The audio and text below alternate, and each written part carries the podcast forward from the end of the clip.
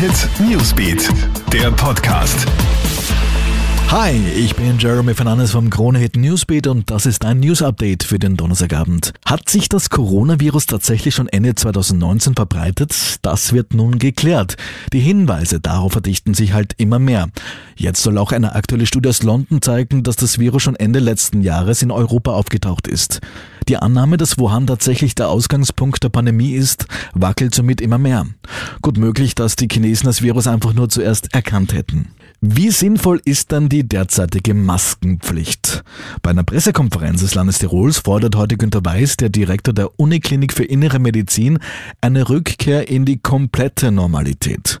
Sollten die positiven Entwicklungen anhalten, müsse man sich überlegen, welche Maßnahmen weiter gelockert werden sollen. Und da sei Abstand halten effizienter als das Tragen von Masken, wie er sagt. Auf jeden Fall sei der Mai der entscheidende Monat, so Günter Weiß. Die Jungen sind in der jetzigen Corona-Krise von der Arbeitslosigkeit fast doppelt so stark betroffen wie alle anderen.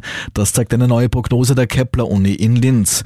Die sogenannte Lost Generation, also die Zahl der Jugendlichen, die komplett für das Ausbildungs- und Arbeitssystem verloren sind, könnte um über 40 Prozent steigen.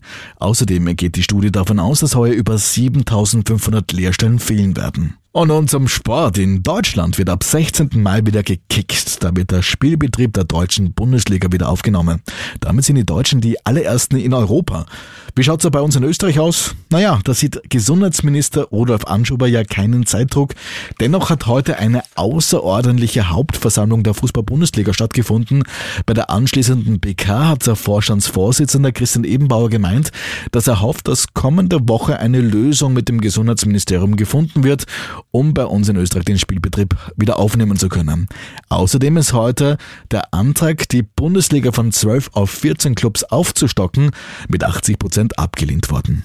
Das war's auch schon wieder. Alle aktuellen Stories gibt es stündlich im Kronehit Newsbeat, online auf kronehit.at und natürlich in diesem Podcast. Wir freuen uns auch, wenn du diesen Podcast auch auf allen Plattformen abonnierst.